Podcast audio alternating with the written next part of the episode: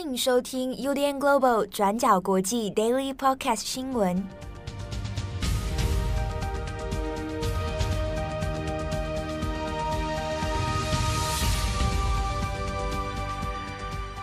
Hello，大家好，欢迎收听 UDN Global 转角国际 Daily Podcast 新闻。我是编辑七号。今天是二零二二年八月十日，星期三。好，那今天的新闻呢？我们首先看一下日本。日本在今天十号的时候，那正式是由首相岸田文雄来宣布第二次的内阁改组啊。那在日文里面会说是内阁改造。那简单来说，就是新的内阁人事要定案哦。那从昨天八月九号的晚上，就陆陆续续会传出一些人事的风声。那今天早上开始，一直到中午。基本上所有的名单也都确定了，然后呢，在下午来正式的发布这个内阁的新人事案。那这一次的内阁改组呢，当然外界很瞩目的哦，主要还是在于前首相安倍晋三的枪击案过世之后，那现在日本政局的人事调动哦，也当然会变成一个很重要的指标。那加上说目前。呃，岸田文雄哦，他的政权要面临的问题还不只是这个内部的政局动荡啊，那也包括了日本整体社会。呃，最主要的大家关心的还是在于疫情之后的经济复苏啊这些问题，那以及对外的包含中日关系、包含台海的问题、日美的关系啊，那这些都是蛮棘手的一些议题哦。那我们这边稍微简单的来看一下这一次内阁改组。新的人事案里面，我们可以看出怎么样的趋势，那以及接下来岸田文雄政权哦可能会朝向做的一些目标。那我们概括性的来说啊，因为我们接下来讲到的一些人事里面很多人物呢，未必是大家都听过的哦，所以我们会就重点式的来跟大家来谈一下。那比如我们看整体结构，十九名的内阁成员，这一次呢有十四人哦是重新换过的。那有另外五个人是继续来留任哦，原职留任。那其他人很多可能是在过去不同首相时期，他就已经有入阁过。那有的人是在这一次重新又入围。那我们看一下几个比较重要的，像是内阁官房长官，那是由松野博一来留任哈。那他是安倍派的人马。外务大臣啊，就是我们前天前几次也有讲到的林芳正啊，那他继续来留任。那林芳正本身呢是岸田派，防卫大臣，好，这个对于国家安全非常重要的防卫大臣呢，原本是安倍的弟弟岸信夫，现在换成了冰田敬一。好，那冰田敬一呢，前一阵子也就是有来访问台湾的其中一个人哦，他跟自民党的石破茂一起来访问台湾，那他这个是第二次成为防卫相，以前呢，他是在二零零八年的时候。当时的日本首相是麻生太郎，好，那在麻生太郎的任内，滨田靖一呢就是防卫大臣哦。不过因为只做了一年啊，好，那这个政权就替换成了这个民主党了，好，那这是他第二次的来接任防卫大臣。本身其实呢，就立场上哦，那也是比较友台派的。不过呢，就派阀上来说，那滨田靖一在自民党内他并没有特定的派阀所属哦。另外是看财务大臣啊，财务大臣还是由铃木俊一来留任啊。铃木俊一是麻生派的人，后生劳动大臣呢，则是加藤胜信来接任哦。那加藤胜信这个就是老面孔了哦。那他本身呢是自民党内的茂木派。数位大臣啊，这个前几年其实数位大臣的角色也是外界蛮多讨论的啊。那一一度也因为这个台台湾跟日本之间的交流啊。那比如说唐凤啊，好那也有跟这个日本的数位大臣哈有一些这个政策上面的一些想法上的一些交流。好，那数位大臣呢，则是河野太郎来接任了。河野太郎这个大家应该都有听过了，啊，也一度要来问鼎这个自民党总裁的宝座。那河野太郎是麻生派接任数位大臣。那另外呢，还有其实过去也有谈过的高市早苗，好，虽然在党内的派阀上面，他是属于这个无所属啊，啊，不过他跟安倍晋三本人非常亲近啊，他是来接任经济安保大臣。那总体而言呢，这个人事安排哦，一来是他维持了日本派阀内部的均衡啊，那这个是固定的一个惯例。再来是呢，我们看虽然总共替换了十四个人哦，不过这十四个人里面呢，也有九个人是初次入阁，但整体而言，在几个重要的职位上面，其实都还是以老面孔的留任，或者是说是本身是有经验的人来接任哦。那比如说我们刚刚讲到的防卫大臣啊，那这个选用的滨田靖一呢，他就是第二次来接任防卫大臣。那其他呢，诸如像厚生劳动省啊、财务啊、经济再生啊，好，那这几个重要的职位哦，基本上都是由有经验的人来续任或者是接任哦。那这样的状况呢，其实就外界的评估来看哦，主要还是反映在了岸田的内阁期望呢，还是以一个稳定有经验的架构哦，它并不是一个特别大胆的人事设计啊。那期望上是以一个比较安稳的一个结构来继续推行它的政策。那在一些媒体的访问里面啊，也有自民党内部的一些知情人士啊，那就对外也。也会发表一些他们的看法啊。那这之中呢，倒是有一个蛮有趣的，就说啊，这一次的成员阵容啊，看起来都是那种哇，以前好像学校里面很用功的优等生哦啊。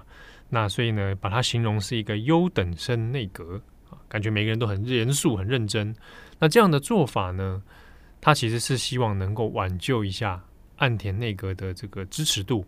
啊，特别是在现在的局势之下啊，希望能够给民众一点安心感。那再来呢，我们也值得留意的是，这一次的人事安排里面，其实还是有跟统一教的问题啊做出了一些回应。那统一教的问题呢，先前就是因为前首相安倍晋三的枪击案，那就扯出了这个背后哦有关于统一教跟自民党之间的一些往来，哈。那所以呢，近期其实，在政坛上面哦，也对这件事情相当敏感。那你到底有没有过去跟统一教之间有过一些金钱上的纠纷，哈，或者是金钱上来往的记录？统一教是不是有一些这个政治献金、哦捐款啊，来支持特定的人物啊等等哦？这件事情呢，就变得相当的敏感。那在这一次的改组里面，就有刻意的把几个和统一教有关联的人物。那都做了替换哦。那前前后后算起来有七个人。那这七个人呢，分别是一个就是安倍的弟弟岸信夫啊，就是防卫大臣，所以他的他也替换掉了。还有呢，经济大臣迪生田光一，以及文部科学相莫松信介，国家公安委员长二阶汤治，经济安保相小林英之。地方创生相野田圣子，环境相山口壮。那以上这七个人，哦，就被先前都有讲到，他们跟统一教之间有都有一些深浅不一的往来。啊，这个往来未必是说在信仰上啊，有的呢可能是统一教有捐过钱，哈，或者是买过一些什么捐捐款餐券啊等等的，哦，那就有做了一些刻意的切割。之中呢，我们要特别讲的是。岸信夫还有迪生田光一，岸信夫是安倍的弟弟啊。那岸信夫呢，虽然防卫相的位置好、啊，并没有继续来续任哦，但他现在转往去做国家安全保障的总理大臣辅佐官。换句话说，有点像是把他拉到了岸田文雄的左右，拉到身边去。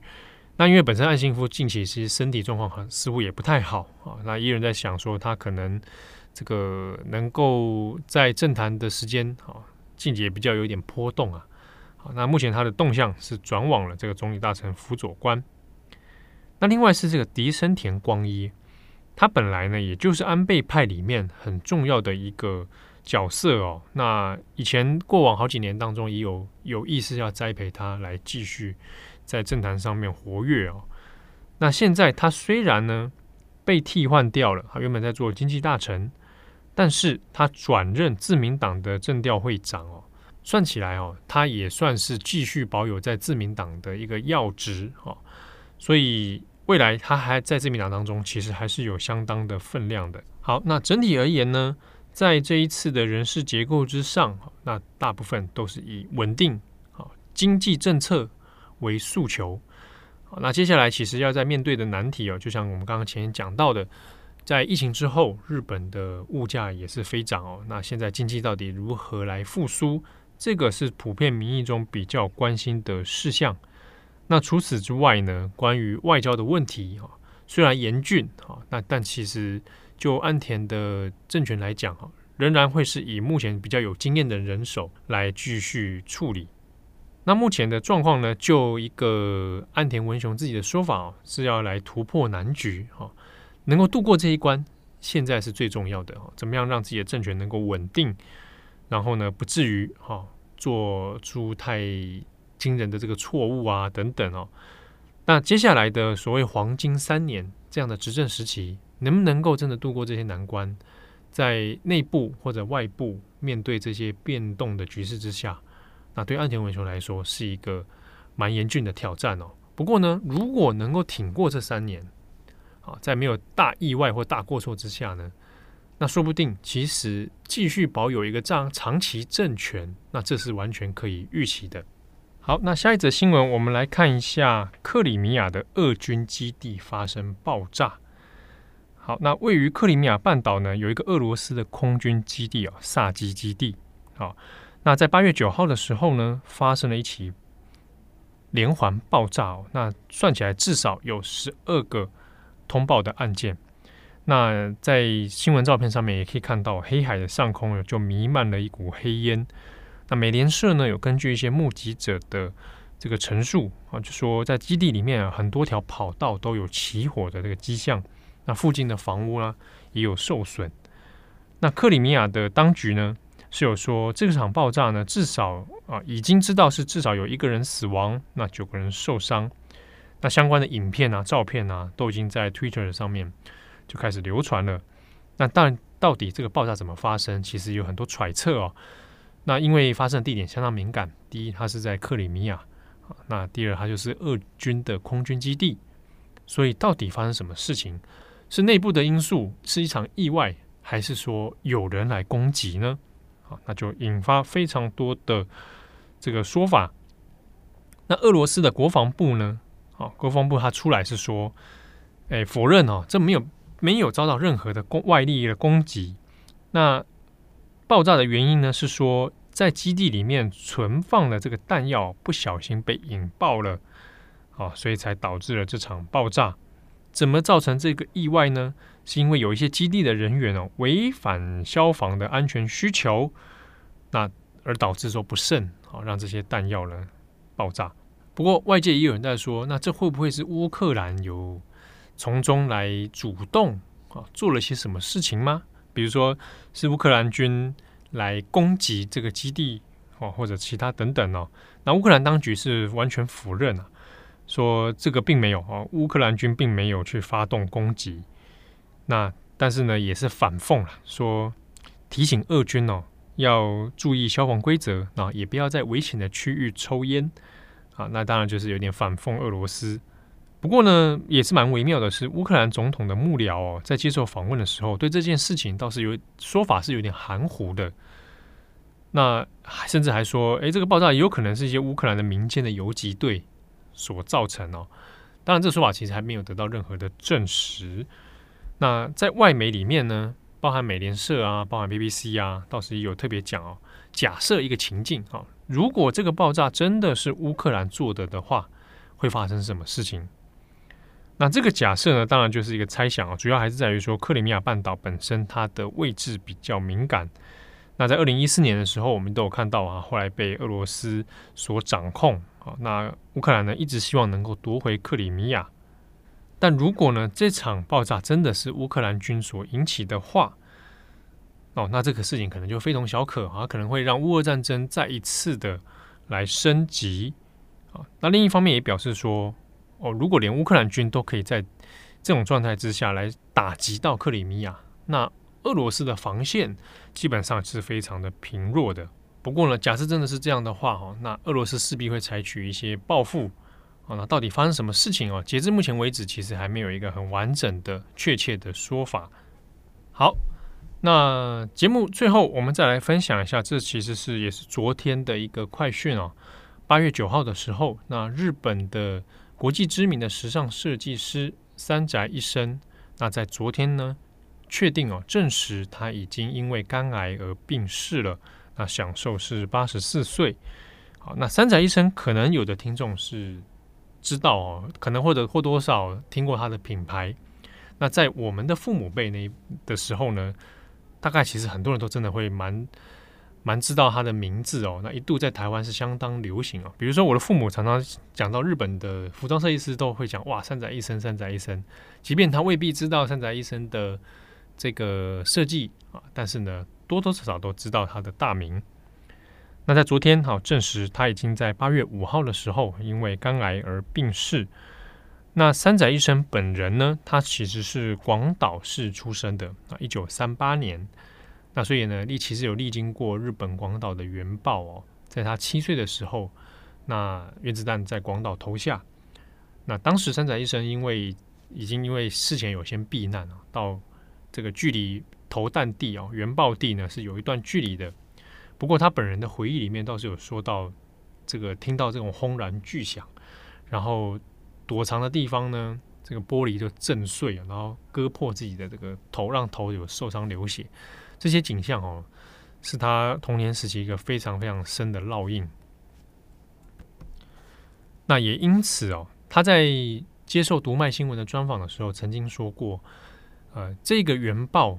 造成的这个人间地狱的惨况哦，可能是他促成他后来踏上这个时尚设计的一个原点。主要呢也在于说他自己有表达哦，这样的景象让他很想说去创造美丽的、带来喜悦的事物，而不是破坏的东西。好，那虽然其实三宅一生在六零年代以后开始出名了，那也有成立自己的工作室。那在日本国内，还有在海外哦，特别是欧洲、法国时尚界，他就闯出自己的名堂。那长期以来，其实他没有特别想要提到关于原爆的记忆这件事情。虽然过去呢，他有时候也会去参加这个和平纪念仪式啊，但他并没有特别强调自己是一个所谓的原爆幸存者啊，甚至是有点排斥这个标签的。那有一年呢，他就有投稿到《纽约时报》。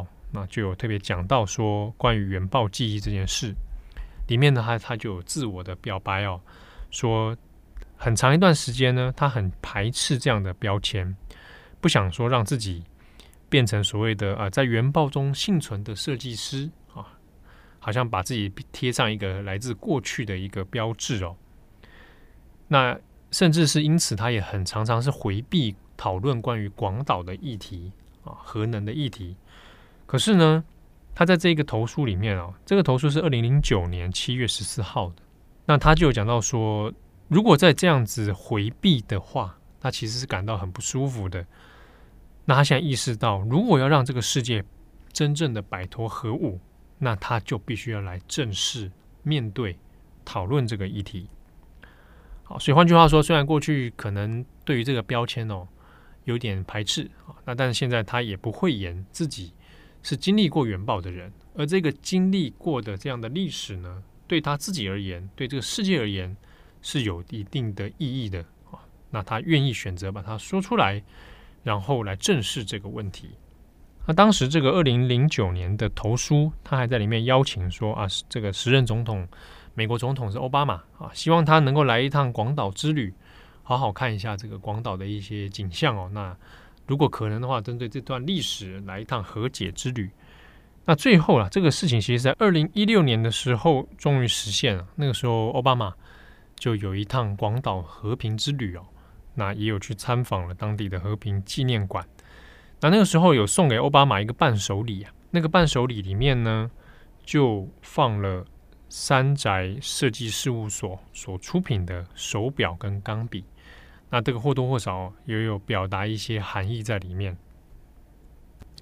好，那有关三宅一生的报道呢，我们昨天在晚上的时候也有出了一篇附文的快讯，那有兴趣的听友也可以来参考。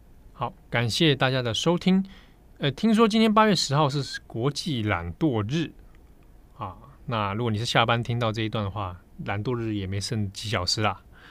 好，那我今天就先暂时懒惰一下，懒得闲聊啊。祝福大家有美好的一天，我们下次见喽，拜拜。感谢你的收听。如果想知道更多资讯，请上网搜寻 UDN Global 转角国际。